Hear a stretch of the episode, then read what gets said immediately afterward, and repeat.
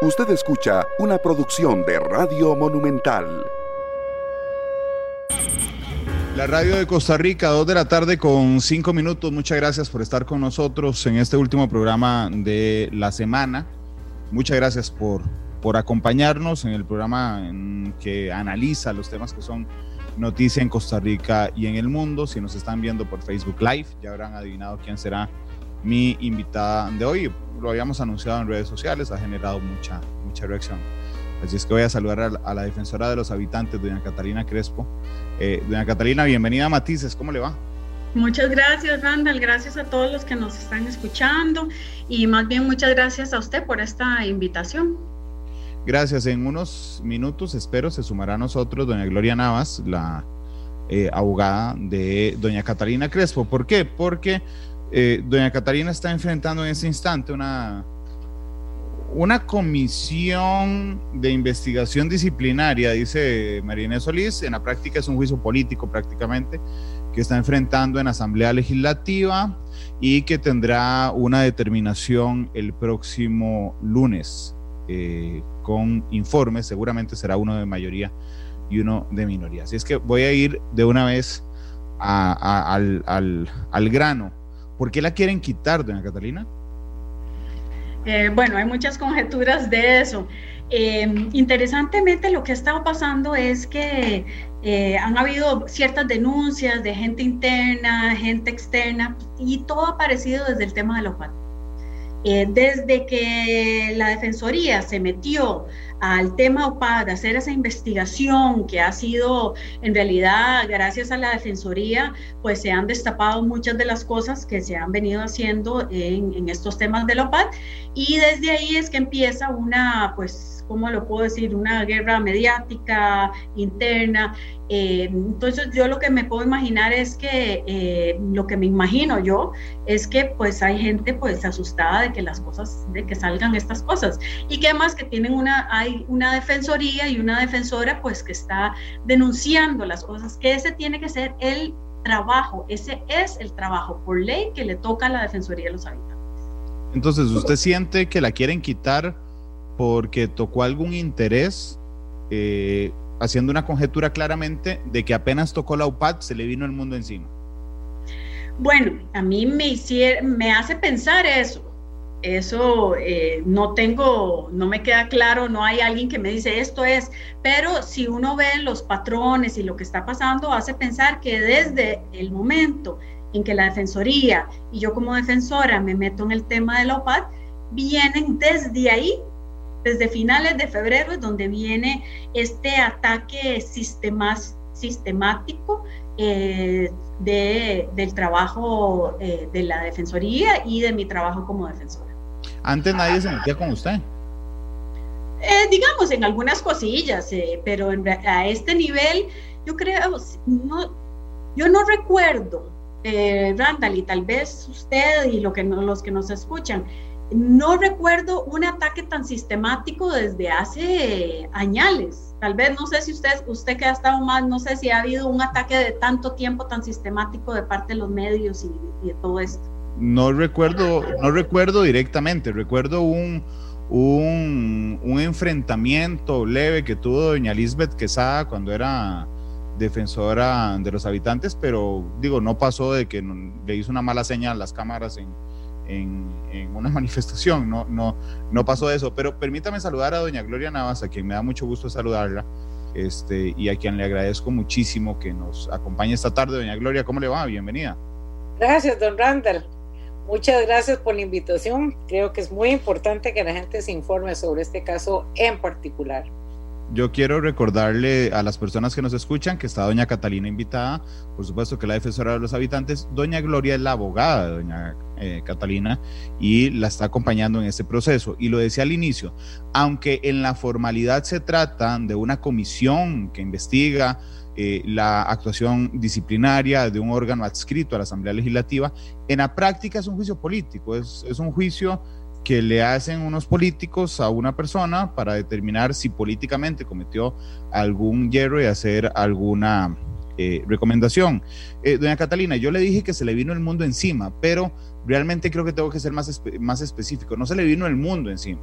se le vino el PAC encima, se le vino el embajador de Costa Rica en Guatemala encima, se le vino un asesor de la DIS encima, estoy hablando de Emilio Arias, estoy hablando de Daniel Soleil, se le vinieron algunos medios de comunicación encima y algunos otros diputados de fuerzas políticas muy puntuales que se le vinieron encima y unas organizaciones de derechos humanos se le vinieron encima y una buena parte de los funcionarios de la Defensoría. Así que no, es el mundo completo, pero digamos, están, están bien demarcados quiénes son los que se vinieron encima, doña Catalina.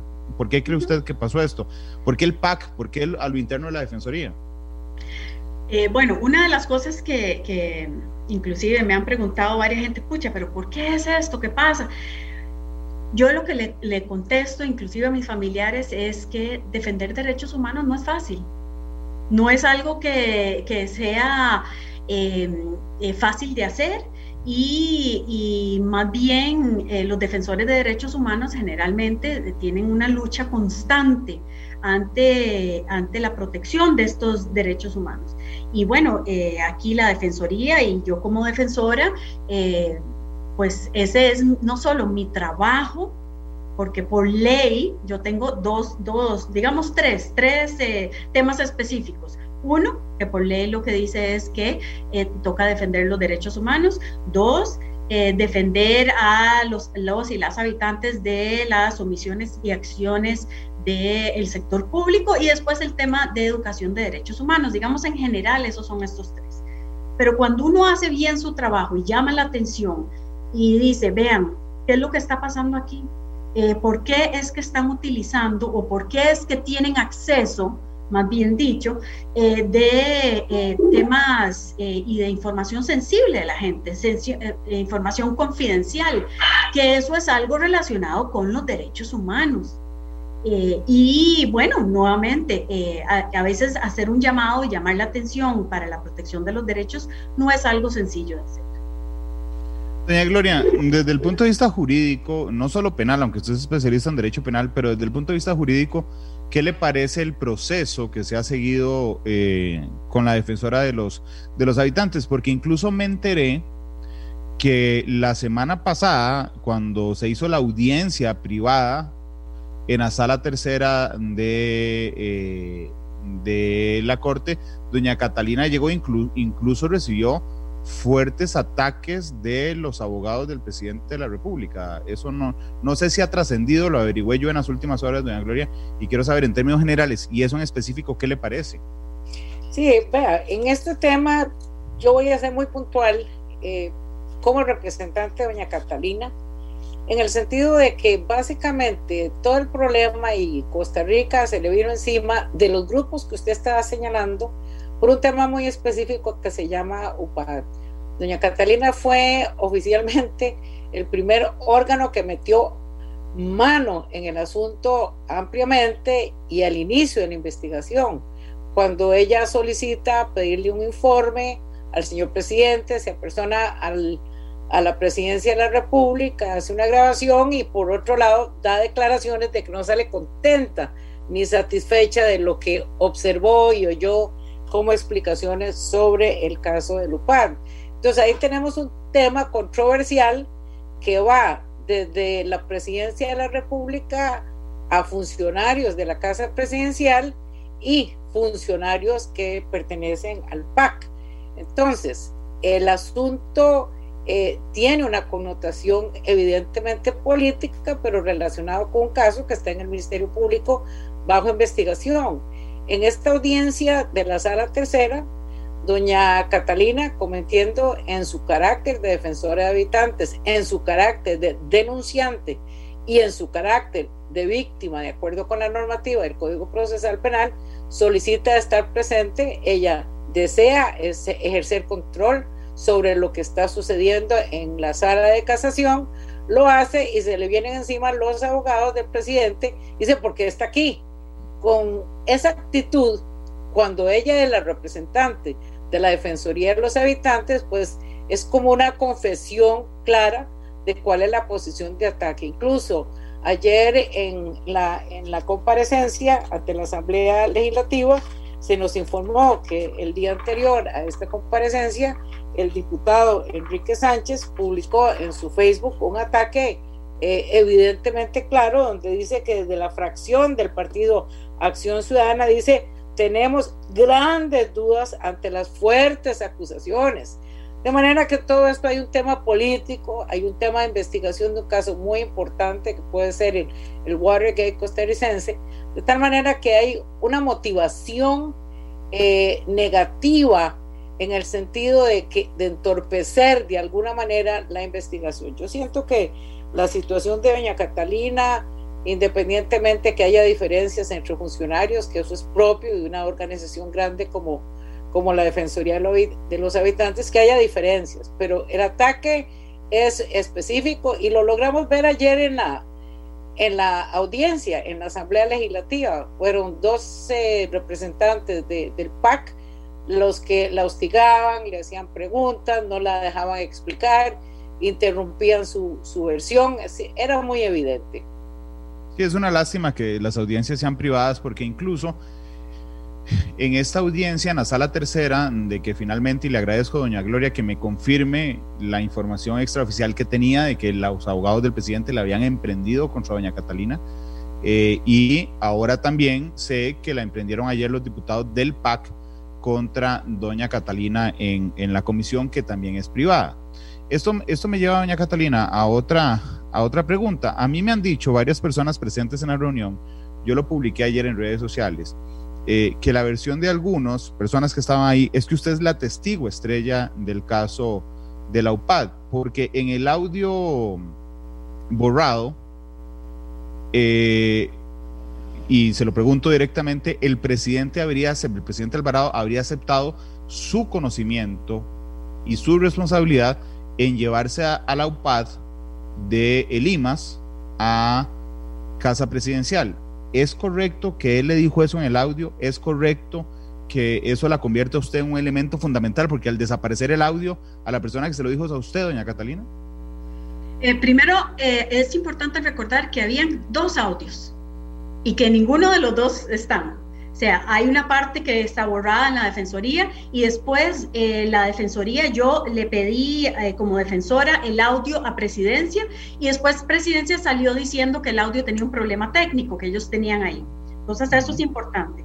Después, eh, sí es claro que en, en esa conversación de dos horas y 40 minutos, de las cuales el audio que quedó en la defensoría solo es de una hora y diez minutos, esa parte, la parte que se borró, se perdió, se, eh, como quiera llamarlo, se borró, no está, simple y sencillamente no está. Y es una gran coincidencia que la parte que no está es la parte que yo tenía las preguntas con el señor presidente.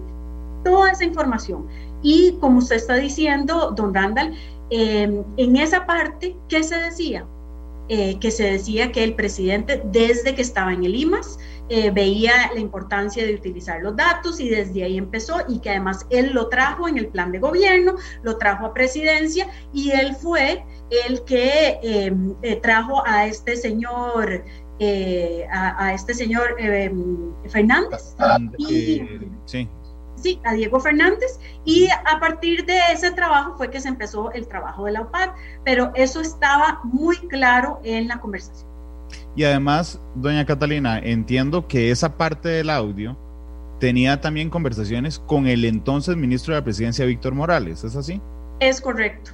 Quien había la semana pasada, si no me falla la memoria, ido a la Asamblea Legislativa a decir que él no sabía nada de este tema bajo juramento. ¿Lo mismo le dijo a usted en audiencia? Eh, bueno, eso fue diferente lo que había dicho en la audiencia a lo que dijo en la Asamblea Legislativa. Entonces, había cosas que eh, nos dijo en ese audio que fueron diferentes a lo que dijo él en la Asamblea Legislativa y creo que fue un par de días después, como una semana después de ese audio, una semana o semana y media después. En la, en la Asamblea dijo que no sabía nada, a nosotros sí nos había dicho que sabía algunas de esas cosas. Ok, fue al revés. Entonces, primero es la conversación con ustedes y después es, ok. La conversación con nosotros fue el 24 de febrero. Esa reunión esa, eh, que tuvimos en Casa Presidencial fue el 24 de febrero, el lunes 24. Esto la constituye, le pregunto desde el punto de vista penal, porque hay una investigación en el Ministerio Público por este caso, ¿verdad? para lograr determinar las responsabilidades del presidente y del ministro de la presidencia. ¿Sabe usted si usted, ah, ah, si la fiscal general le ha comunicado en algún momento, porque ella es la que lleva la investigación, si requiere de su declaración ante la ausencia del audio, doña Catalina? Eso no se me ha informado. Ok, yo tengo la minuta de esa reunión en eh, de esa reunión en casa presidencial. Ah, don Randall, ¿tiene la minuta usted?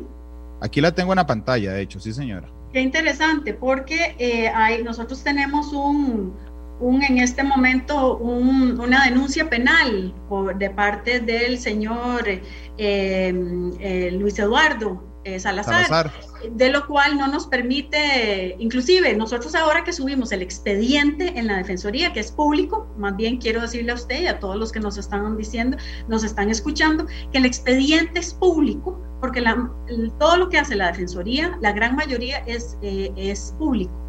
Eh, y lo pusimos en nuestras páginas, pero no pusimos ni la minuta ni la transcripción de, de esa hora y diez minutos por, por el pedido de, eh, de, asuntos jurídicos. Entonces me pregunto cómo habrá conseguido usted esa información, don Randall. Bueno, se lo seguirá, con todo respeto, se lo seguirá preguntando, eh, pero tengo la ventaja de que, de que como no soy parte del proceso y como soy periodista, la confidencialidad del proceso no me alcanza a mí, doña Catalina. Entonces, permítame nada más porque voy a, a pedirle a Emanuel, que está en los controles de Canal 2, de hecho, voy a pedir dos cosas eh, a Emanuel. Una, eh, Emanuel, vi que tuvo que salirse Doña Gloria un momento, entonces estemos atentos a que esté en la sala de espera. Y lo otro, necesito que me permitas entonces compartir pantalla yo, porque el host de, ahí está Doña Gloria, porque el host de la reunión es, ah, bueno, ya vi, no, es eso, es que tenía eh, la cámara apagada. Ok, que el host de la reunión es Canal 2, entonces yo necesito que me permitas, por favor, Emma, compartir la pantalla porque voy a usar la minuta de la reunión. Eh, vamos a ver si ya lo puedo hacer. Eh, listo, ya puedo. Ok, permítame. Voy a compartir pantalla, doña, doña Catalina. Ok. Vamos a ver, ahí estoy compartiendo pantalla. Esa es la minuta declarada confidencial eh, en la Defensoría de los Habitantes. Dice minuta de reunión, viene el sello de la Defensoría de los Habitantes de la República, oficina de correspondencia, ok. Al ser las ocho horas, no vamos a leer toda entera, pero eh, quiero leer el inicio. Al ser las 8 horas con 25 minutos del día lunes 24 de febrero de 2020, en el despacho del señor presidente de la República, situado en Casa Presidencial Zapote, se da inicio a una reunión realizada en el marco de la intervención de la Defensoría de los Habitantes en el caso del funcionamiento de la, eh, unidad presidencial, eh, de la unidad presidencial de análisis de datos. Después dice, más abajo, la directora de Asuntos Jurídicos de la Defensoría de los Habitantes pregunta al señor presidente de la República si es posible grabar la sesión, a lo cual éste expresa su autorización a viva voz. Esa autorización a viva voz es donde se corta el audio que, eh, que grabó la Defensoría. ¿Es así, verdad, doña Catarina? Eh, don Randall, vea, como ese es un tema confidencial y hay un, y hay un, eh, no, no, fue confidencial al principio, pero ahora que hay una, una denuncia penal, yo pues espero que me comprenda que yo no me puedo referir a esto específicamente. Ok, entonces. O la minuta específicamente no me puedo referir porque está judicializado y yo tengo que ser respetuosa de lo que se me pide, eh, las partes legales me piden. Entiendo, entonces permítame hacer, hacer, buscarle la comba al palo, ¿sí? El audio, el audio de la reunión interrumpido, doña Catalina, está cortado justamente donde el presidente da la autorización para grabarlo, independientemente de lo que dice la minuta.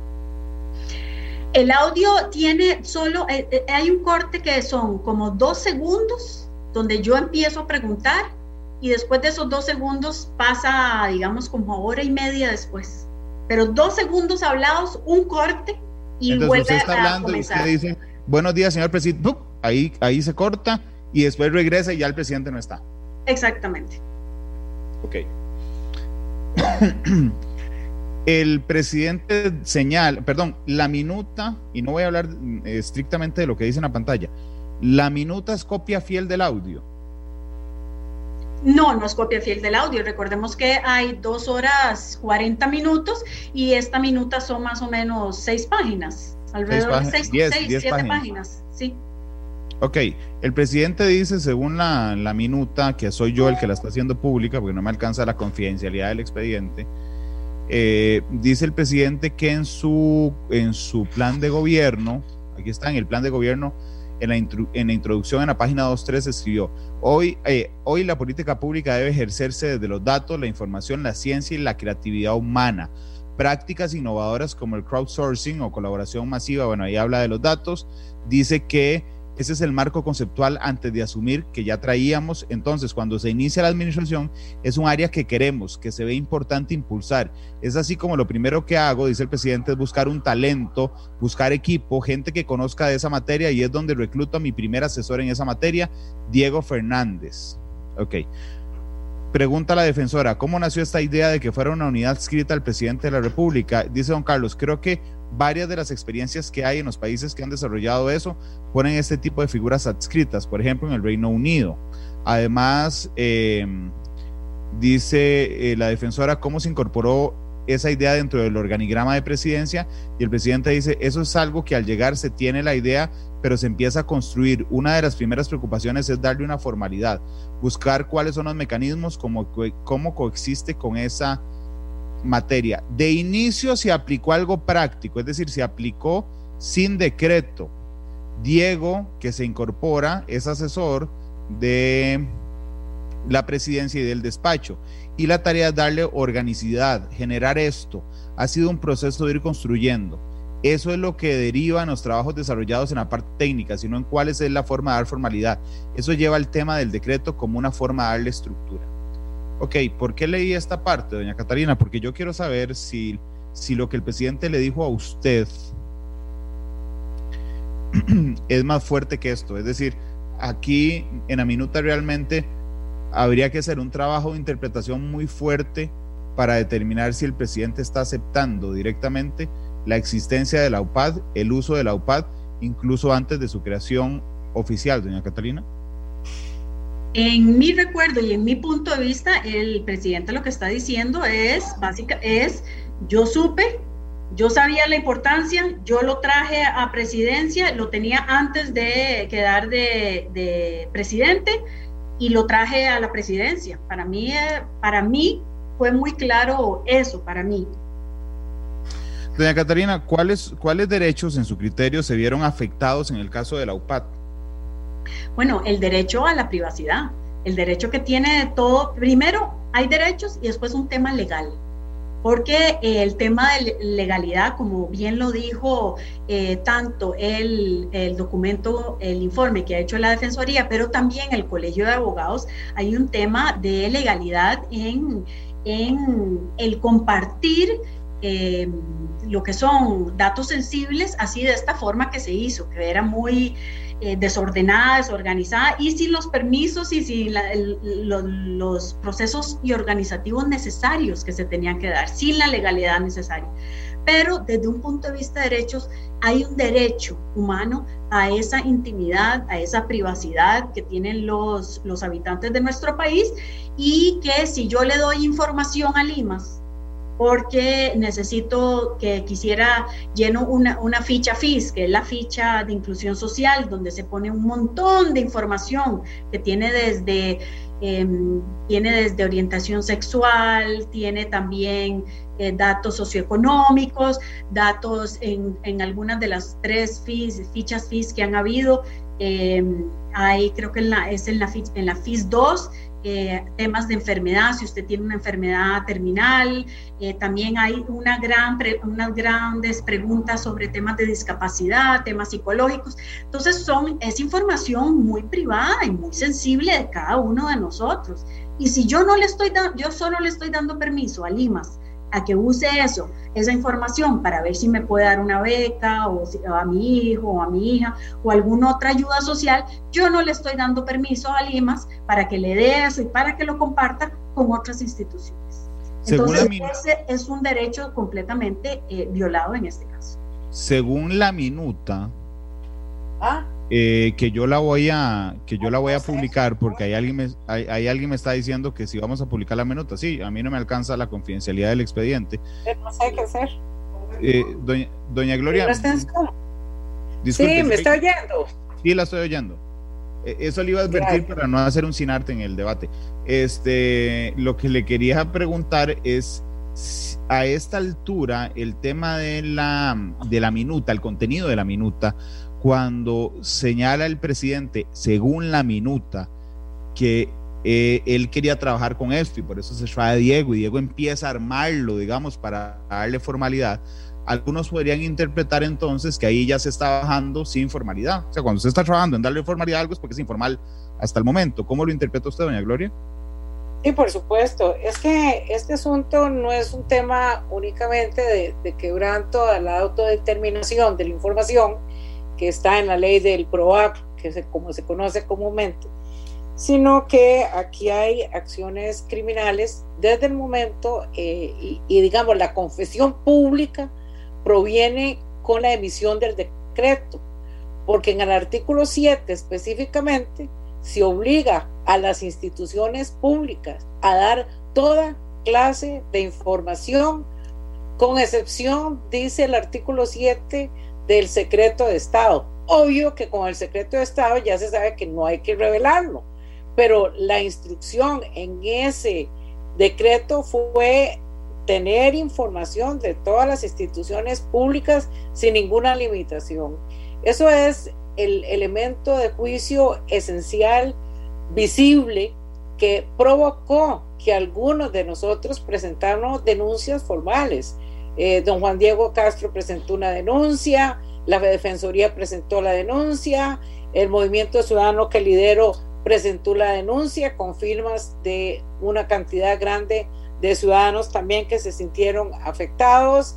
Eh, el ex fiscal general, don Francisco Dalanese, acompañado de dos colegas más, presentaron la denuncia. Es decir, hubo una reacción nacional a ese aspecto y se presentó la denuncia derivado de la evidencia que se desprende del el decreto. Pero si usted conecta la minuta con el decreto y la desaparición del interrogatorio de doña Catalina, que estuvo acompañada, entiendo, con seis o siete personas más, que les consta exactamente, y entre las personas que estuvieron ahí están del grupo insidioso que la ha atacado de una manera eh, tremenda y totalmente injusta e inexacta, de ahí lo que pretenden es encubrir de alguna forma elementos de juicio sumamente importantes en esta investigación. Usted, usted sabía, le pregunto, usted sabe si, si la empresa que se... Hay una empresa externa que presentan eh, Casa Presidencial en el proceso que se sigue por la, por la UPAD eh, como, como peritos que dicen que no se ha violado ningún dato. Eh, esa empresa recientemente se ha integrado al proceso. ¿Usted conoce? No, no se ha integrado todavía. Ok, ¿usted sabe si esa empresa tiene contratos con el Estado? No, no conozco, pero eso es un estudio que ellos están haciendo, pretendiendo introducir a la objeción que están haciendo al allanamiento la objeción que están haciendo para que se abran teléfonos y correos electrónicos es un estudio de una empresa particular que se dirige a los abogados del presidente y que la han presentado en la sala para ver si lo aceptan como prueba. A nosotros nos dieron audiencia en la última eh, sesión que hubo, nos dieron tres días que venció el martes de esta semana para que nos pronunciáramos sobre la admisibilidad de este documento. Por lo menos hasta donde yo entiendo, todos nos opusimos a la admisibilidad porque eso no es un peritaje. ¿Usted me puede decir cómo se llama la empresa? Ese dato es público. Ya le digo. Gracias. Soporteexperto.com SA. Ok. Eh, sería bueno a, soporte experto. Eh, sería bueno averiguar, porque la información que nos ha llegado hoy en la mañana, yo no la he logrado confirmar a tiempo, es que tiene contratos con el Estado y particularmente en los últimos tres meses y tiene un contrato con la Procuraduría General de la República también, que, está personada en este caso. No me extraña, don Randall, no me extraña. Eh, bueno, podríamos averiguarlo. Eh, y si alguien tiene el dato... Y aquí hay dos nombres de ingenieros que participan, el ingeniero Warren Pérez y el ingeniero Kirby Lindo. Ok. Eh, doña, doña Catalina, Diego Fernández, según la minuta, le dice, estos datos... me estoy comunicando bien estos datos no son de acceso público, no son de acceso público, le dice Diego Fernández, para ciudadanos, pero sí se pueden usar en administración pública para la prestación de los servicios. Eran datos restrictivos. ¿Eso es correcto?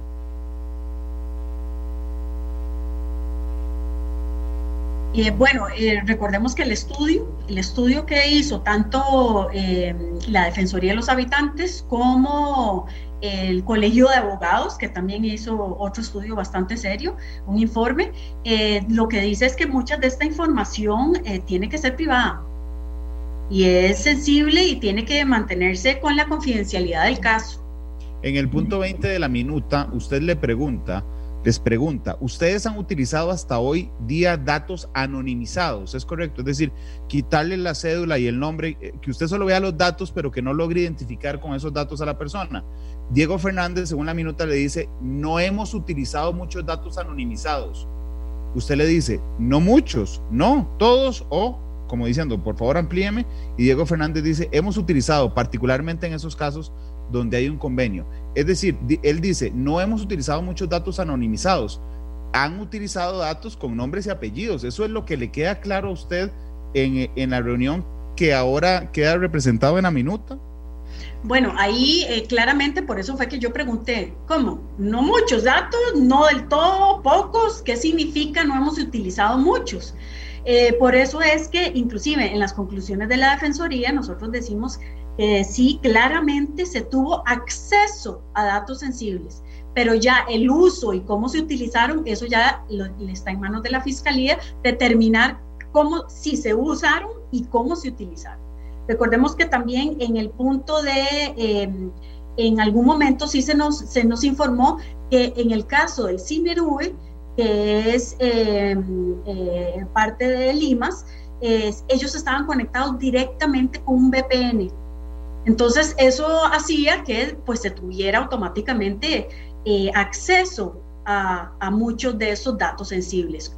¿Qué se utilizó? ¿Cómo no se utilizó? Eso, pues eso está ahora en este momento en manos de la fiscalía, que tiene que descubrir y ver y hacer con sus peritajes cuáles fueron, si es que se utilizaron, si no se utilizaron y cómo se utilizaron y para qué objetivos porque los datos sensibles se pueden utilizar de muchas formas. Yo en mi trabajo eh, eh, anterior a este, en el Banco Mundial, veíamos cómo los datos se podían utilizar para hacer eh, temas de políticas públicas, pero también se utilizaban para manejar la población, para temas electorales. O sea, hay muchas formas por las que se pueden utilizar los datos sensibles. Y ahora le toca a la Fiscalía ver que cómo se utilizaron y si se, fue que se utilizaron eh, estos datos. Ok, ¿usted se acuerda si en algún momento esta minuta que, estoy, que yo estoy publicando había sido, o sea, no, no, no, no si tenía carácter público, sino si había sido publicada? Sí, sí había sido publicada. En, algún momento, no publicada, sino si al puro principio, si la gente lo mandaba a pedir, porque nuevamente... Ok, eso, al inicio, al inicio era de acceso público. Sí, en el momento que dejó de ser de acceso público es porque eh, eh, pusieron una, una denuncia penal eh, entonces ya no se puede utilizar. Ni no, nosotros como defensoría no podemos dar la información ni de la minuta ni del audio ni la transcripción del audio.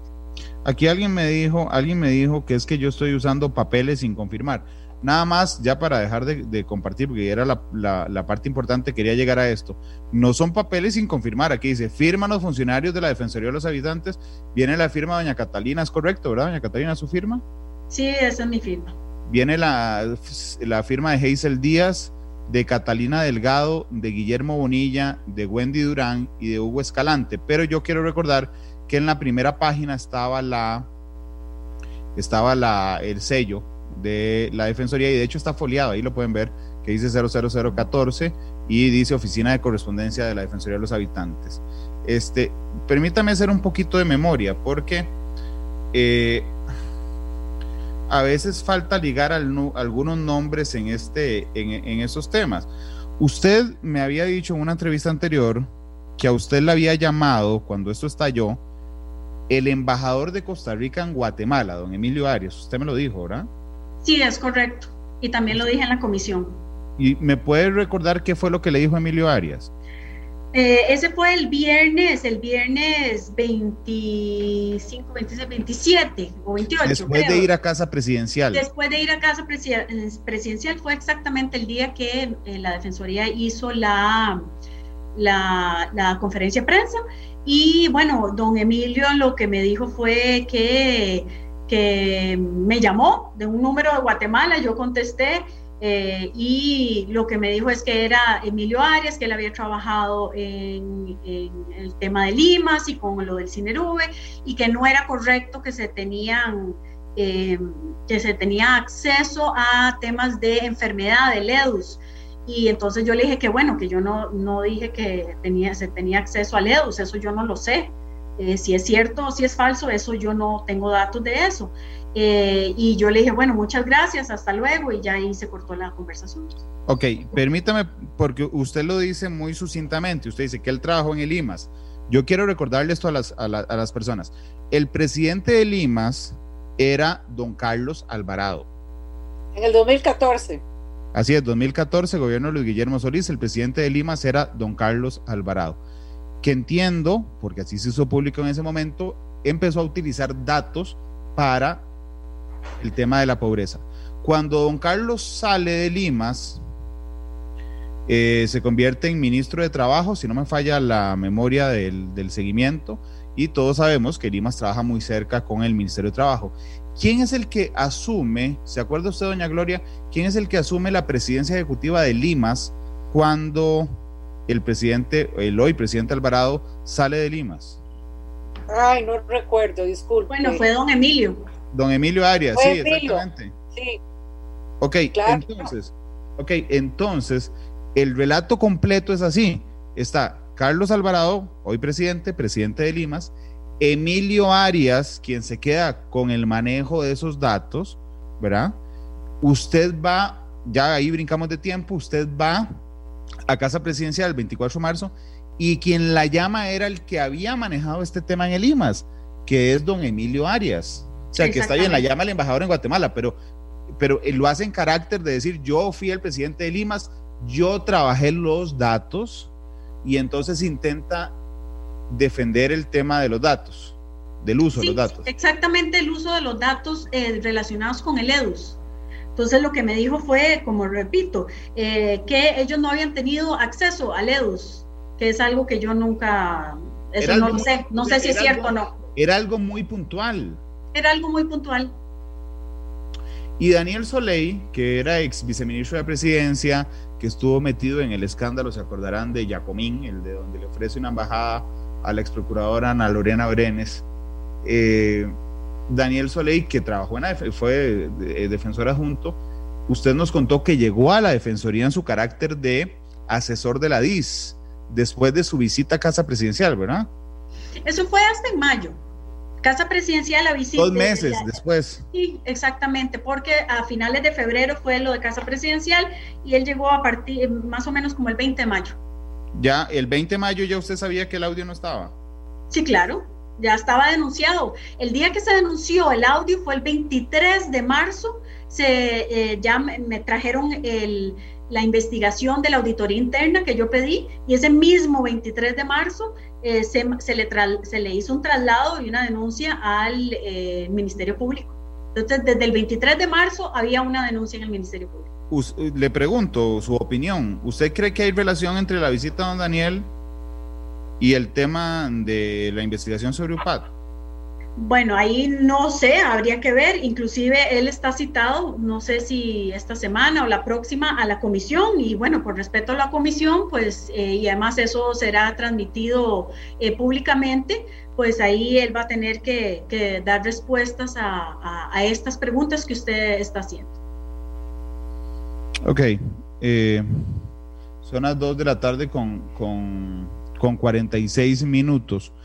usted usted pregunta en su, en su intervención en presidencia si los datos se utilizaron en campaña.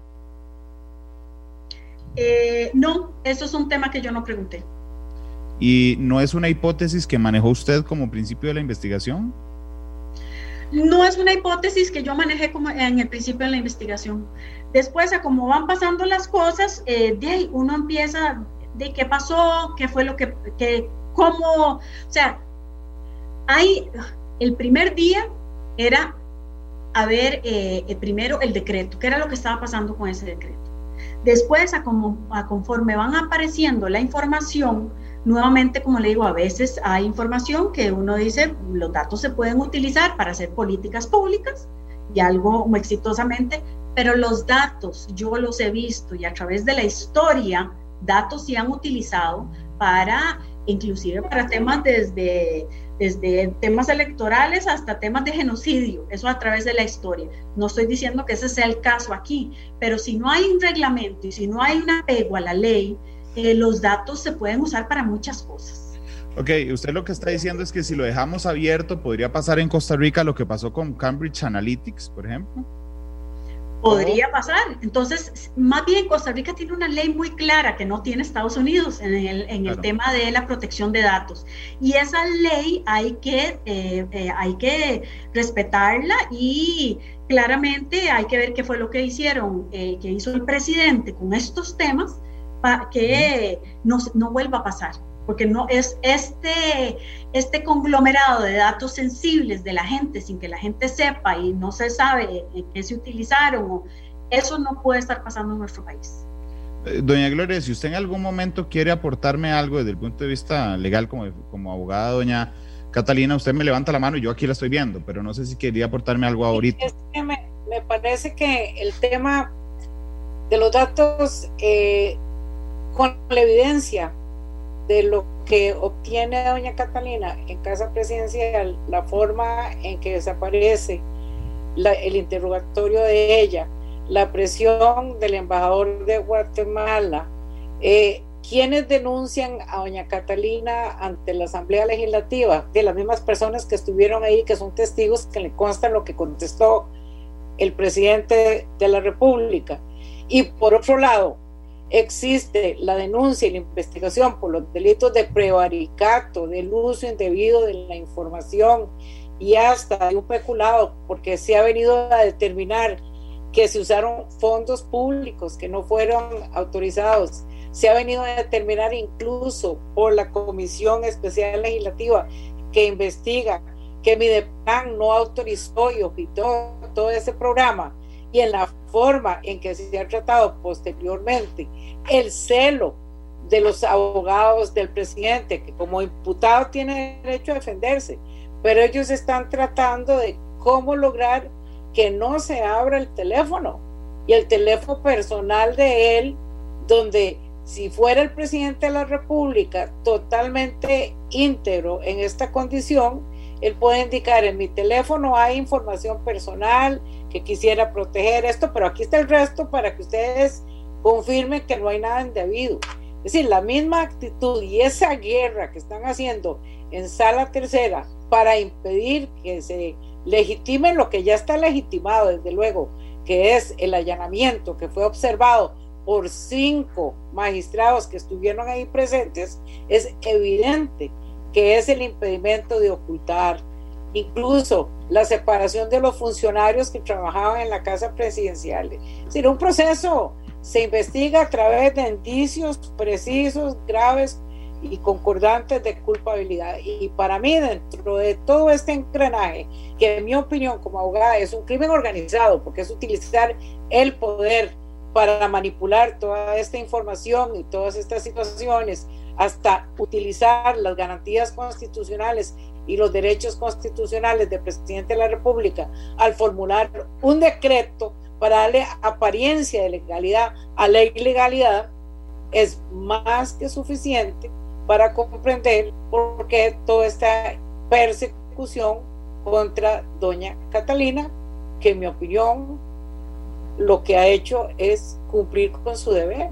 E incluso ayer en la, en la audiencia no se puntualizó ningún hecho concreto que estuviera relacionado con las presuntas imputaciones de que hubo culpa negligente notoria o una violación grave al ordenamiento jurídico por parte de ella. Es decir, por ningún lado nosotros pudimos ver imputaciones a esos niveles, aparte de que la comisión pues eh, no nos ha citado ni nos citó para participar en el interrogatorio de esos testigos, que son los que están denunciando, y denunciando una cantidad de hechos generales que ni siquiera encasillan en la negligencia notoria, ni tampoco en ninguna violación del ordenamiento jurídico. En todo momento ella ha cumplido. Por eso es que, eh, y el ataque en, el interrogatorio era de los abogados, de, de las dos representantes de, del PAC,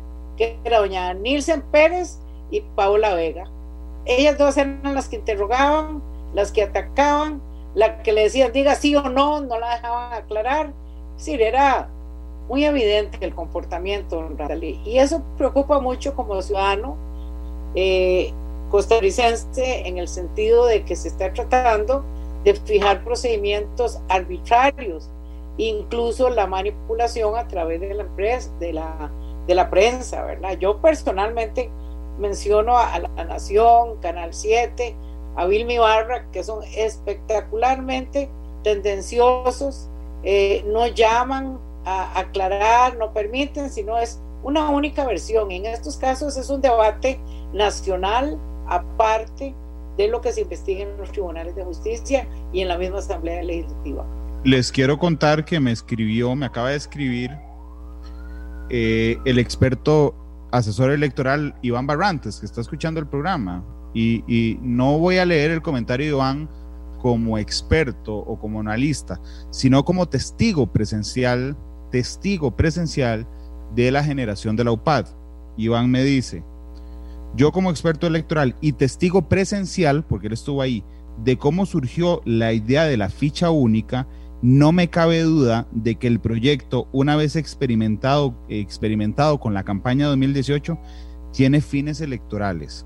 La base de datos que se pretendía construir demora muchos años y mucho dinero, más de 5 millones de dólares, dice Iván.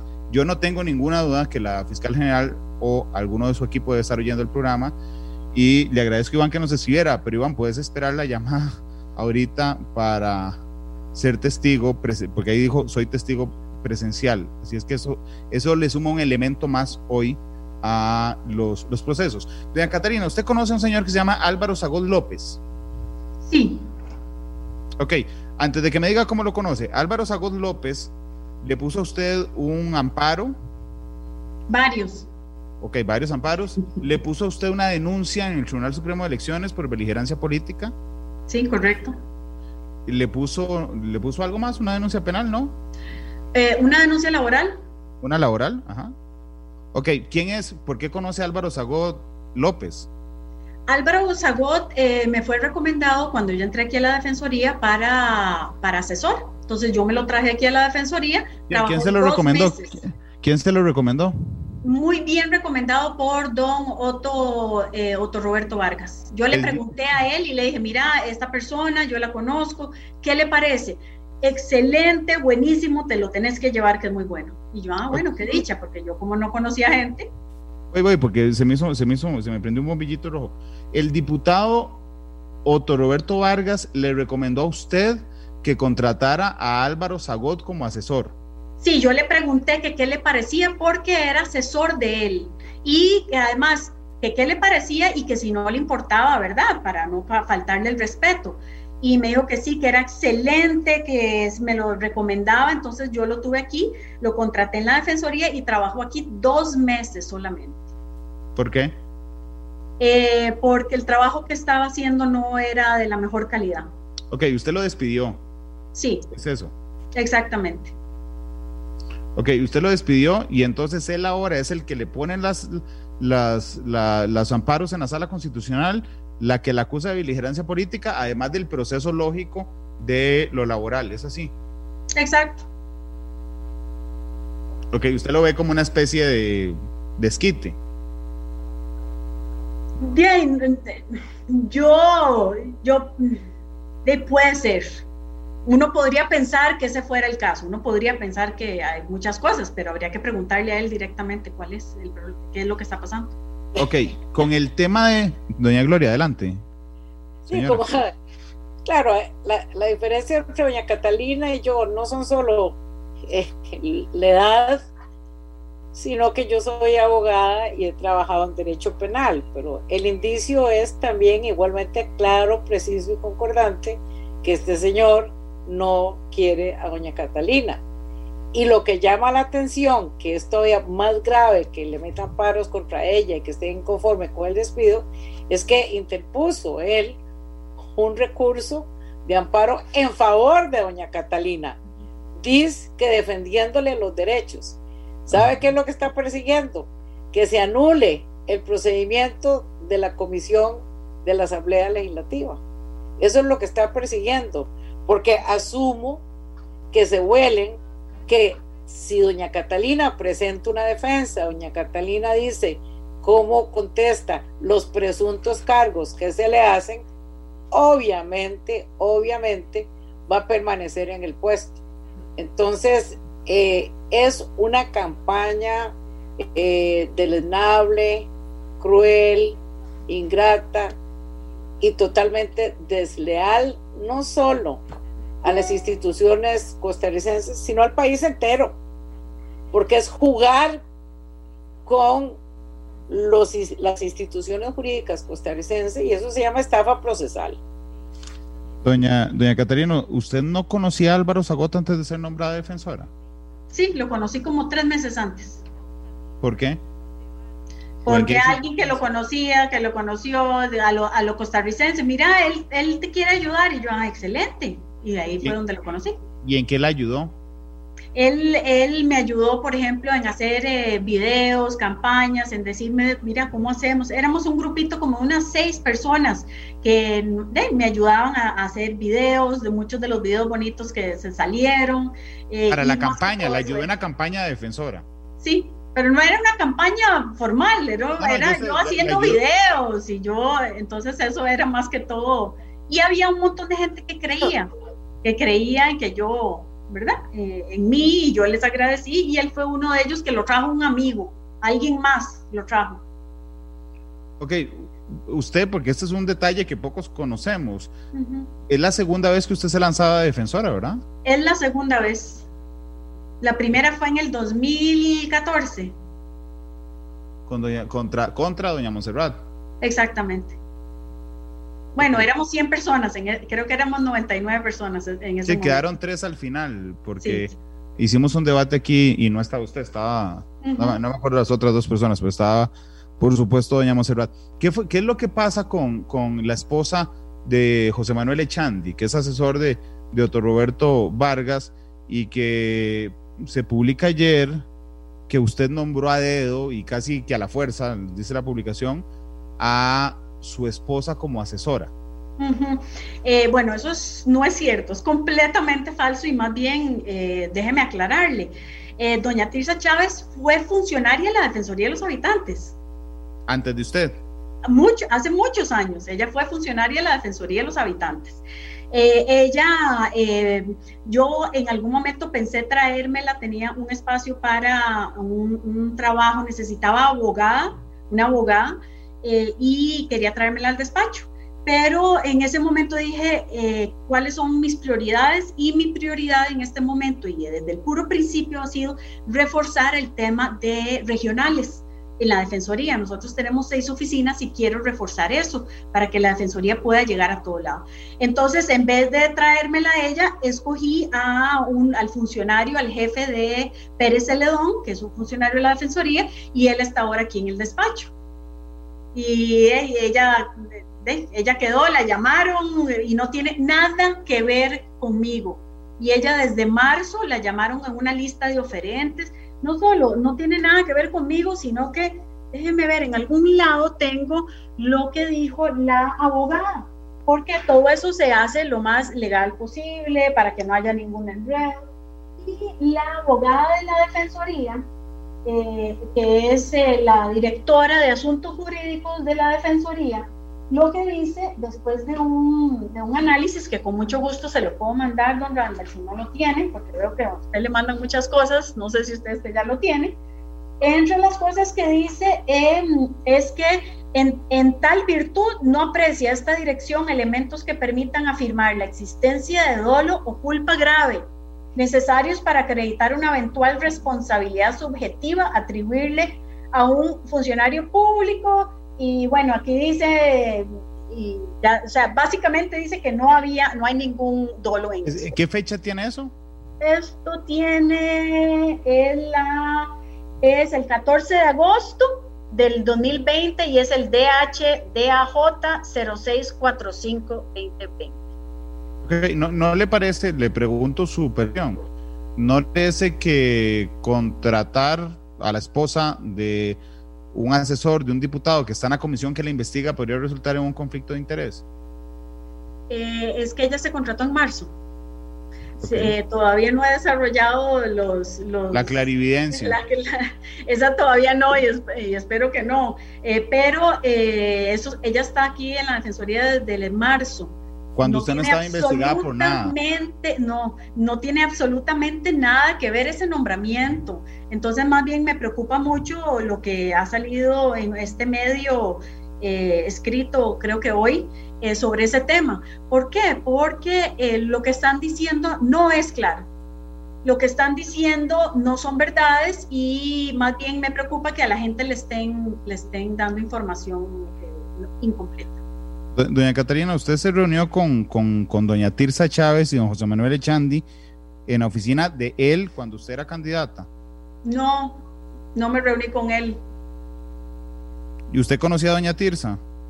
A doña Tirsa la conocí, sí, sí, la conocí. Sí la conocía como dos veces, tal vez. ¿No, le parece feo nombrar a quien le recomiendan los diputados?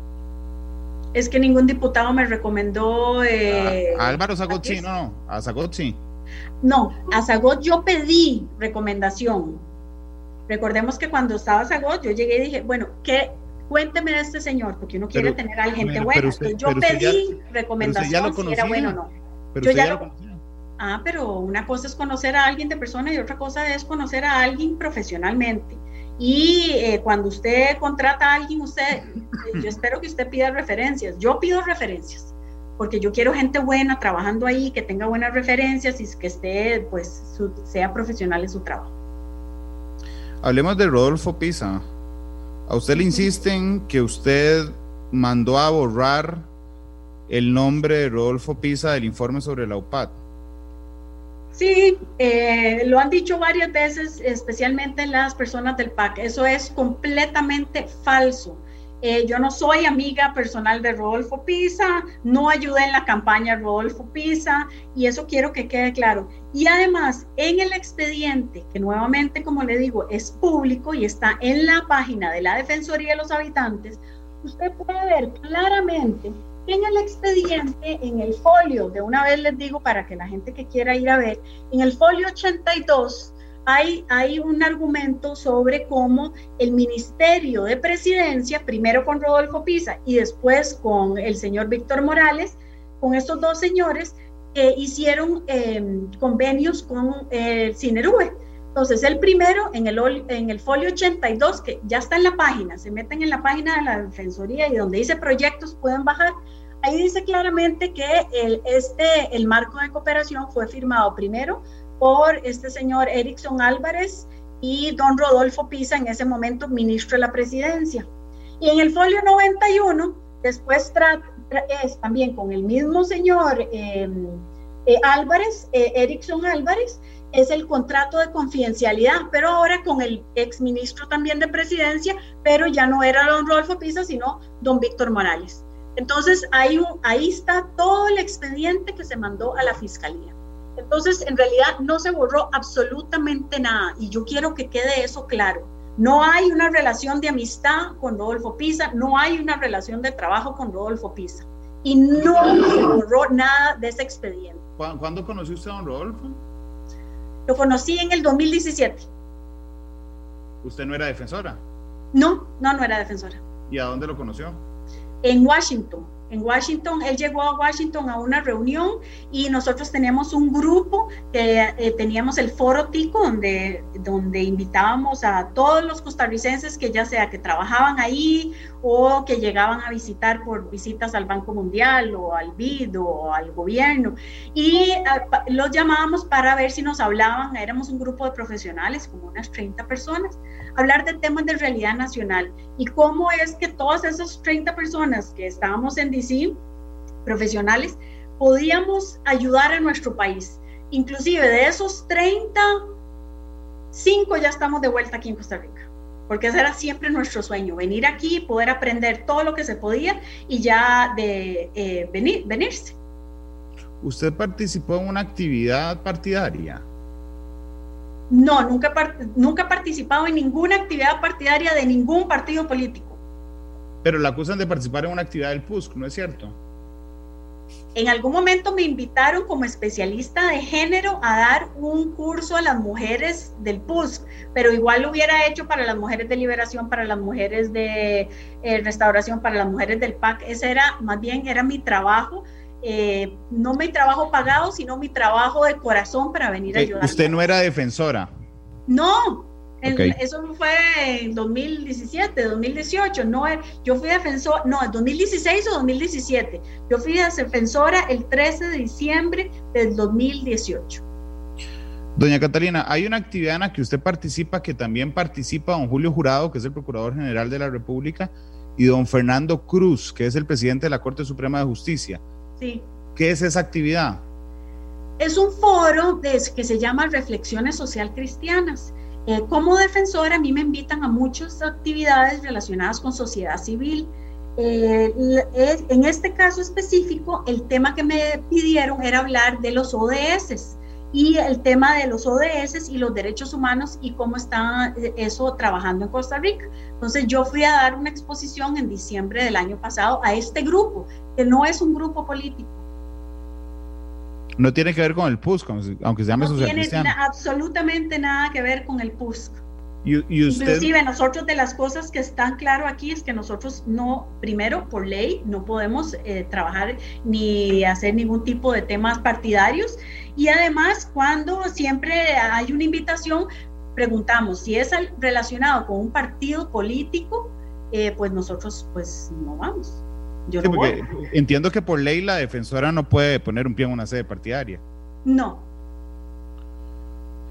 Ok, este, déjeme ordenar un poco las ideas porque necesito. Ah, bueno, ya me acordé. ¿Usted me puede confirmar si Fernando Cruz, el presidente del Poder Judicial, participó en esa actividad? No es la misma mía, la misma, la, o sea, hay, en total hay como 28, yo les pedí la lista para ver a quién habían invitado, hay como 28 o 30 personas que han invitado. En, yo fui, en una participó Fernando.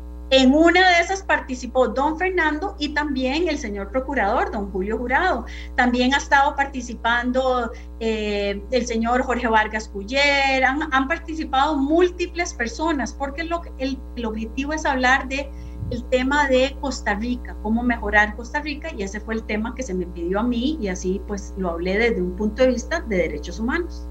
¿Usted, usted no ha hablado con ellos de cómo pasaron ellos el escándalo? ¿Cómo? ¿Cómo pasaron quiénes el escándalo? ¿Por participar de esa actividad? No, a ellos no se les cuestionó, solo a mí. ¿Por qué? No sé, en este momento hay una... Déjeme, perdón, déjeme cambiar la pregunta. ¿Usted por qué cree que la cuestionaron solo a usted? Buena pregunta. yo puedo pensar muchas cosas. Eh, ahí yo quiero saber qué piensa.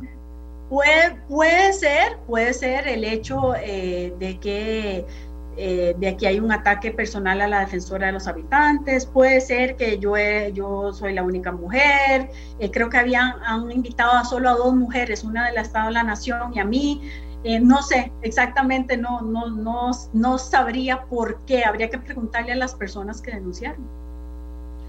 Doña Gloria, ¿qué pasa si el lunes, digamos, en, en la mecánica jurídica, el lunes podría salir un informe de mayoría o de minoría solicitando la destitución de doña Catalina. Ese informe tendrá que ir al plenario legislativo. Entendiendo la autonomía de la Defensoría, pero también entendiéndolo como un órgano adscrito a la Asamblea Legislativa, la decisión que tome el plenario, doña Gloria, ¿es vinculante para doña Catalina? Eventualmente el, eh, plenario sí, pero tiene que ser eh, eh, apoyado por una eh, mayoría calificada. La, separación por una mayoría calificada, no es una simple mayoría. Sin embargo, eh, aquí hay algunos bemoles de, de camino, eh, con todo respeto para la Asamblea Legislativa, pero es parte de la problemática que tiene la disposición sobre el caso específico de la Contralora de la, de la Defensora de los Habitantes e incluso están los dos antecedentes, el caso de doña Liz Quesada y el antecedente de don Alex Solís, que fue separado de la Contraloría General de la República. En el caso de doña Lisbeth hubo un recurso de amparo de por medio de una persona que se sentía ofendida y la sala constitucional le ordenó a la presidencia de la Asamblea Legislativa de ese momento y tuvieron que abrir un procedimiento que se dijo que era de acuerdo con el artículo 17 del reglamento de la Defensoría. Y expresamente, en la época de doña Lisbeth, en la época ahora doña Catalina, Servicios Técnicos indicó que esa comisión especial no es una comisión determinada por lo que establece el artículo 121, inciso 23 de la Constitución Política, que es una comisión especial investigativa, sino que es una comisión denominada sancionatoria disciplinaria.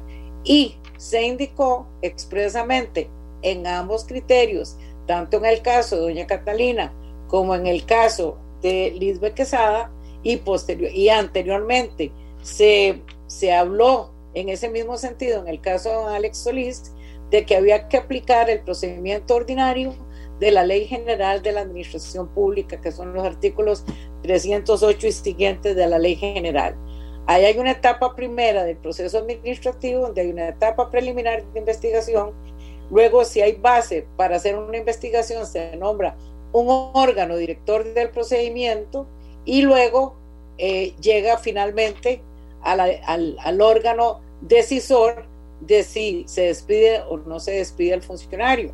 En el caso particular de doña Lisbeth, claramente se siguió en parte ese, ese procedimiento y específicamente la sala lo indica, en dictámenes de la Procuraduría General de la República también, de que debe respetarse el debido proceso. Entonces, esta comisión como tal tiene ese defecto en parte y general porque el procedimiento que tiene establecido el artículo 17 de la ley de defensoría no especifica cuál es el procedimiento. Ahí está. Entonces han tenido que integrar y creo que de alguna manera ha habido confusión en esa tramitología. De manera que en el caso de doña Catalina, lo que nosotros hemos procurado era que por lo menos se le respetara un mínimo de debido proceso, un mínimo, porque no se está cumpliendo todo, pero por lo menos eh, le permitieron ayer hablar, presentar prueba de descargo e incluso me permitieron a mí como representante legal de ella de hacer argumento de que ninguna de esas conductas encasillaba en una negligencia notoria ni en violación del ordenamiento jurídico. De manera que el informe que salga eh, de mayoría o minoría o de unanimidad, que lo dudo por la presencia de la gente del PAC ahí, pero por lo menos que pudiera ser beneficioso, pasa al plenario que técnicamente tendría que constituirse como el órgano decisorio final y dar, si va a ser negativo, la oportunidad de defensa eventualmente. Pero de alguna manera tendrían que eh, tomar alguna de las dos recomendaciones de la comisión. Por supuesto, si eventualmente dicen que debe sancionársele, pero eso lleva su tramitología, pues tendríamos que acudir a la sala constitucional. Eh, doña Gloria, perdón que la, que la interrumpa con esto, es que me escribió Vilma Ibarra, la colega, y me, me, puso, Randa, hola, estoy fuera de San José, me dicen que, que la abogada doña Catalina dijo en tu programa que yo no le daba espacio para aclarar, cuando al contrario he dicho al aire que el micrófono está abierto para ella y no me acepta. De modo que me interesa hablar muchísimo con su abogada. Doña Gloria, ¿usted me da, me da la autorización de darle su teléfono a doña Vilma? Encantada, feliz de la vida, diría. Ok. Entonces, a, Vilma, ahí, ahí está. Doña Caterina, ¿usted qué espera que, digo, la pregunta podría resultar muy obvia, eh, porque usted supongo que espera que salga un informe a favor suyo en la, en en la comisión. Permítame, voy a cambiar la pregunta. ¿Qué le ha parecido? Yo sé que no puede hablar del contenido, del contenido de las, de, la, de las audiencias, pero ¿qué le ha parecido el trabajo de la comisión?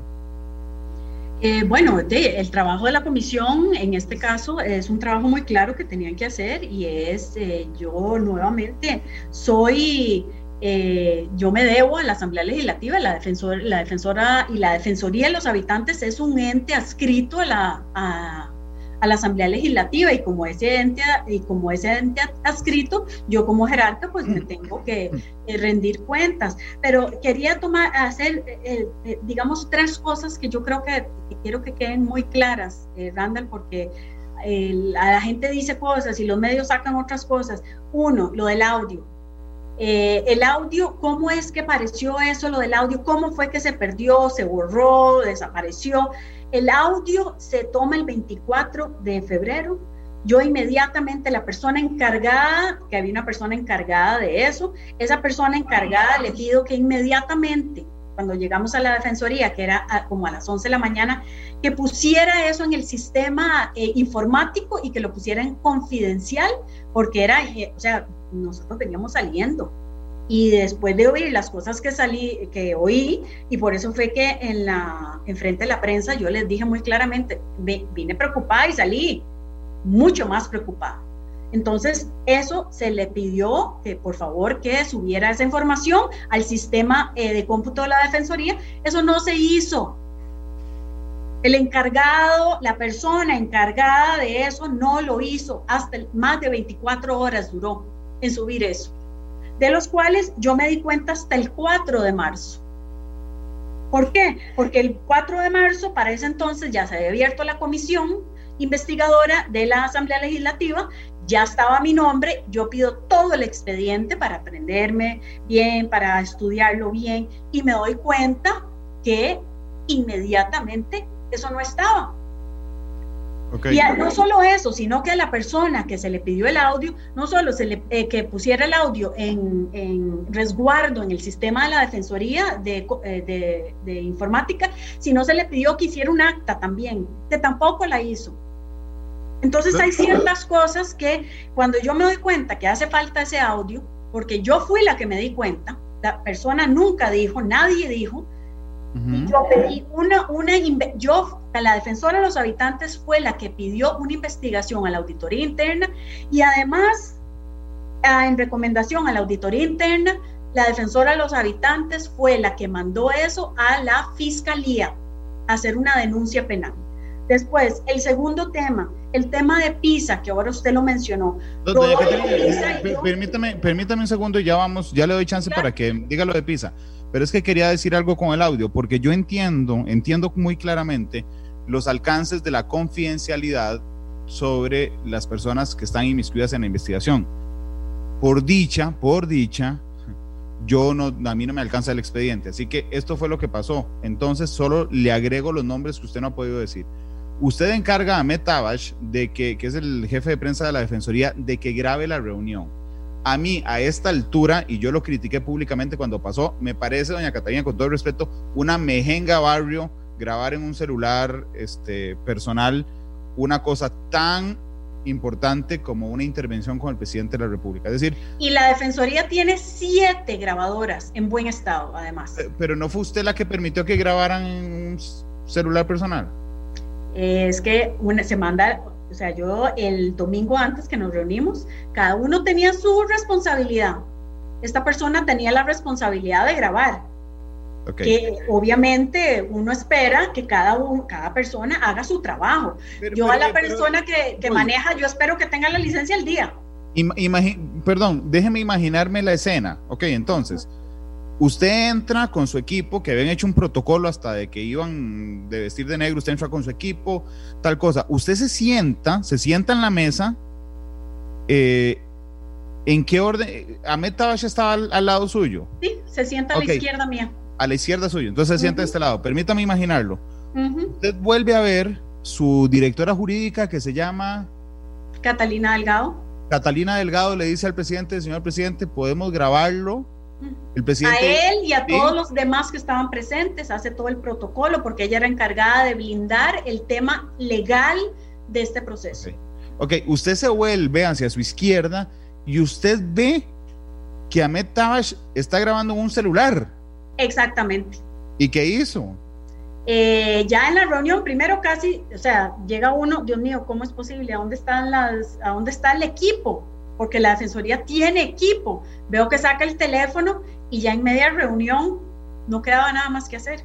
Pero por eso fue que inmediatamente cuando salimos fue que yo le dije, ese teléfono lo lleva inmediatamente informática.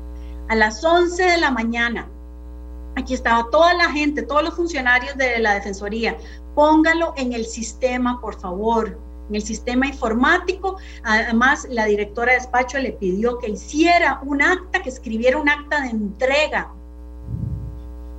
Y no se hizo. y después, cuando usted se da cuenta que no está el audio, usted hace una reunión con todos, incluyendo con, con Ahmed, y le dice... Separado a cada uno le empiezo a preguntar, mire, ¿qué pasó con esto? Usted había oído porque además no solo esta persona que lo había grabado, sino que además el equipo entero tenía acceso a eso. Y la gente de informática, o sea, todos a ver qué era lo que había pasado, si, si habían sabido, si no, si sabían qué era lo que había pasado. Y bueno, esa fue ya después, fue cuando le pedí a la auditora, por favor, haga una investigación de qué es lo que pasó con este. Habiendo las grabadoras habiendo siete grabadores, grabadoras en la defensoría. Además, fui eh, después pedí que a ver que si todas estaban en buen estado, en buen estado, se probaron todas, todas las siete grabadoras de la defensoría están en buen estado. ¿Y usted, usted no le preguntó a Med después por qué no llevó una grabadora? después le pregunté por qué llevaste el teléfono. Yo no sé, eso es lo que tenía. Ok, aquí, les, aquí alguien le pregunta en Facebook Live una pregunta realmente muy sencilla. ¿Por qué no dijo, hey, ¿cómo vas a grabar con teléfono? Vaya, busque una grabadora y viene. ¿Por qué no, no funciona así? Eh, o sea, también, o sea, eh, imaginémonos esto, ¿usted qué les está pensando? Ah, tenemos siete personas sentadas aquí de que la Defensoría, estaba todo el equipo de presidencia, inclusive el señor presidente que estaba sentado al frente mío, el señor exministro don Víctor Morales, en ese momento estaba la viceministra también de, presidencia, la ministra de comunicación, todo el equipo estaba ahí. Ok. Doña, Catalina, usted cuando don Rodolfo fue a Washington, que usted no era defensora, ¿se hospedó en su casa? Él me, alguien me pidió un favor que se quedara en mi casa cuando yo no lo conocía me pidieron un favor que, por favor, que si ellos iban a Washington DC, iban a unas reuniones, pero que no tenían plata y que si se podían quedar en mi, casa, yo le pregunté a mi esposo y a los chiquillos eh, a ver si, de, que si estaba bien, eh, y de todos accedimos a que se quedara una noche, dos noches en mi casa. Se quedó don Rodolfo Pisa en su casa en Washington. Exactamente. ¿Usted sabe quién se lo pidió? Sí, eh, el, el, que señor que me lo pidió, bueno, que ahora es, es ministro, es don Agustín Castro. Voy. Agustín Castro, el ministro de Comunicación, hoy es el que la llama a usted a Washington a pedirle que hospeda a don Rodolfo Pisa. Sí. Pero usted no tenía vida partidaria. No. Ay, ayúdeme con una cosa, permítame para ver si me llegó lo que estoy buscando. Sí. Ya, permítanme. Acuérdese, eh, eh, Randall, que yo vivía en Washington. Sí, sí, que no era defensor de los habitantes, nada más me llamaba. No, y además, eh, yo vivía en Washington, alguien iba a ir y a veces llegaba gente a la casa, digo, no, eh, gente conocida. Este Ese no era conocido. don Rodolfo Pisa no era conocido, yo no lo conocía. Ok, usted Por eso fue que. ¿ah? Usted no tenía vida partidaria, pero Está esta foto de la unidad en Coronado donde dice nuestra candidata regidora Roxana Núñez con la defensora de los habitantes Catalina Crespo. Ese fue el día del foro de reflexiones social cristianas. O uno, hay mucha gente que se toma fotos con uno. En ningún momento. Pero entonces, el foro sí era, era partidario, la unidad. No, señor. No, señor, el foro no es no solo no es partidario, sino que además yo después pedí eh, que me dijeran si recibían algunos fondos, ya cuando eso la gente pusieron esa denuncia y ya inclusive yo la, le mandé al Tribunal Supremo de Elecciones y a la Procuraduría de la Ética, donde dice claramente tanto del foro, de este foro de reflexiones social cristianas, como del partido, eh, el PUSC, que no hay ningún, no es un tema político, que no reciben fondos políticos y que es un, grupo de personas que se reúnen como sociedad civil. Esta señora, que yo no la conocía tampoco y no conozco mucha de la gente que cuando yo voy a Limón de, se toman fotos, esa persona, esa señora subió una foto, pero no tiene nada que ver. Yo en ningún momento la estaba, la estaba hablando por ella o ayudándola, jamás, jamás, jamás eh, permítame, yo sé que eh, es que ahí Glenn, Glenn me está diciendo, Randall, falta el corte comercial, yo sé, Glenn, de hecho, si, Esteban está ahí abajo, que es el que eh, es el productor del programa que sigue, preguntarle si me regala cinco minutos, porque tengo una, una pregunta en particular. Usted abrió... Pero, Randall, una cosa, yo creo que quiero que se vea que hay una mala intención en todo esto. Hay una mala intención de lo sacan fuera del contexto. Hay un grupo de, sociedad civil que me invita a mí, que invita también al procurador, al presidente de la asamblea, eh, perdón, al presidente de la corte. ¿Qué es lo que está pasando? Es, es, un, es un ataque por, ¿por qué? Por ser diligente, por hacer mi trabajo, por denunciar, por ser eficiente en el trabajo que me toca, porque ¿qué me toca como defensora? Hacer exactamente esto. Cuando veo algo que está malo, denunciarlo. Si no, ¿para qué tenemos una defensora? Eh, doña Catalina, usted abrió, le pregunto, una investigación administrativa por la pérdida del audio. Eh, se mandó una penal Recordemos que eso se fue eh, directo a, en este momento hay una denuncia penal y está, en, está judicializado el tema. ¿Por qué, ¿Por qué no abrió además una administrativa para echar a Met? Porque en este momento hay una denuncia penal, está judicializado y después vamos, estamos en espera a la respuesta que nos va a decir la fiscalía. Eh, Ok. Doña Gloria, ¿usted me quería agregar algo a esta altura? Sí, claro, en, ese tema de, lo que estaba preguntándole usted sobre la, sobre la investigación administrativa, es que yo creo que, la investigación administrativa le abrió a ella misma a hacer la indagación, al decirle al fulano tal venga qué fue lo que pasó, a indagar esto, dónde está el equipo de grabación, etcétera, y luego solicitar el informe a la, a la auditoría es sumamente importante. Y aquí lo que se estaba cometiendo presuntamente era un delito. Ella como funcionaria pública está obligada de inmediato a denunciar a la fiscalía. Si ella se hubiera puesto a hacer todo el trámite administrativo y burocrático internamente, me imagino que le hubieran abierto un proceso penal por no denunciar adecuadamente sobre esta situación. Eh, Permítanme ir a la, a la pausa comercial. Eh, yo siempre le, le, digo al invitado que, que escoja una canción, pero hoy, discúlpenme, les voy a quedar mal con la canción porque la cerré con información. vamos a la pausa, regreso y hablo un minuto con cada una para entregar el, el programa. Doña Catalina, ¿ese teléfono dónde está? Eh, nuevamente hay una investigación judicial y ya la fiscalía, a partir de que eso está en manos de la fiscalía, a ese proceso le toca a la fiscalía. Lo tiene la fiscalía. Yo supo, esperaría. Son las 3 con 28. Vamos a la pausa, ya regresamos. Esto es Matices, un podcast de Radio Monumental. Son las 3 de la tarde con 36 minutos. Doña Catalina, usted me dijo que no, y ya casi despedimos, que no tenía vida partidaria. Eh, permítame. ¿Y eso qué es? Pisa presidente. Ahí, tiene silenciado el micrófono, doña Catrina. Ahí estoy a la par con mi papá. Em, eso no es vida partidaria, eso es una ciudadana ejerciendo el derecho y el deber del voto. Si usted ve, yo nunca he, participado en política oficial, nunca he sido parte de ningún partido. Sí he votado. ¿Por qué? Porque es una responsabilidad tanto suya como mía, como de todos los que nos están escuchando. Es un deber y es un derecho. Entonces, desde ese punto de vista, yo voté por alguien y voté por alguien porque pensé que era la mejor persona, pero además eh, anteriormente había votado por otros partidos, porque yo, no sé, yo sé que hay gente que que ha, votado por siempre un mismo partido, pero ah, yo creo que ahora las generaciones más nuevas, inclusive los más jóvenes, están votando por personas. Entonces yo he votado por diferentes partidos. Entonces nunca he militado en ningún partido político, nunca.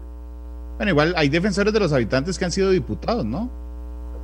Sí, pero usted me está preguntando a mí que si yo he militado, yo, como es Catalina Crespo, antes de ser defensora nunca he militado y ahora está prohibido. Pero antes de ser defensora nunca he militado en ningún partido político. No, no, está bien. Es que mientras me respondía, me acordé que doña Ofelia era diputada de Liberación, eh, don José Manuel Echandi era diputado, si no me falla la memoria también, doña Sandra Piz, que fue diputada de Liberación, y don Rodrigo Alberto Carazo, que fue el primero.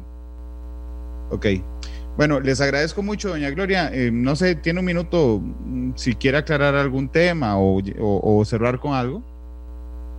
Muchas gracias. Eh, me parece que la oportunidad que usted nos ha dado, Randall, aquí es sumamente importante. Creo que el país tiene derecho a que se explique, a cuestionar seriamente sobre situaciones de todos los funcionarios públicos, incluyendo a la señora defensora de los habitantes, pero que también hay que guardar un equilibrio eh, con la verdad en virtud de que la función de doña Catalina es esencial para la sociedad civil. La defensora de los habitantes, la defensora del pueblo, tiene que ser una persona recta, honesta y también acostumbrarse al embate, porque eso es parte de su labor tal manera que agradecemos la oportunidad y que Costa Rica se informe correctamente de los datos de las funciones públicas. Muchas gracias. Gracias, doña Gloria. Doña Catalina, muchas gracias. Muchas gracias, Randall. No sé si tengo tiempo para decir algo. Adelante. Una de las cosas que más me ha sorprendido es que yo nunca imaginé en mi país ser testigo eh, en mi propio país, o sea, en, en, nuestro país, de actos gubernamentales que lesionan las más básicas libertades en relación con, la, con lo que son la protección de datos sensibles y lo que son y datos confidenciales de las personas, pero tampoco nunca imaginé que en la Defensoría de los Habitantes el audio de la entrevista hecha al señor presidente se iba, fuese borrado, eso tampoco me lo imaginé, como tampoco me imaginé que cumplir con mi deber legal, porque es mi deber legal como funcionaria pública, de trasladar el audio al Ministerio Público sobre estas investigaciones que, ¿verdad?, que generaron un conflicto interno dentro de la Defensoría. Eh, con grupos de directores que por años han estado en, este, en esta institución, pero también nunca imaginé que la fracción política eh, ¿verdad? De algunos, de algunos partidos que no han apoyado mi nombramiento, desarrollara una campaña en mi contra, con el único objetivo de desvirtuar el trabajo eficiente, eficaz que se ha hecho y, diligente.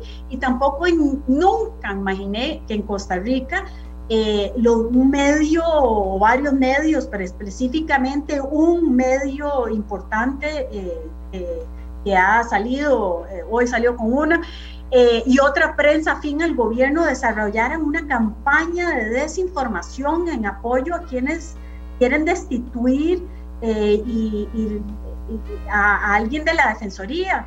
Y, bueno, eso lo más importante es que hay que seguir trabajando en fortalecer la democracia de nuestro país, en darle los derechos y las libertades a las personas, a los habitantes que hoy en día muchos de ellos no tienen que comer, no tienen, no tienen trabajo, están pasando momentos muy duros. Y como funcionarios públicos y no funcionarios públicos tenemos que trabajar juntos para que nuestro país, la democracia se fortalezca y le podamos ayudar como país a salir todos adelante.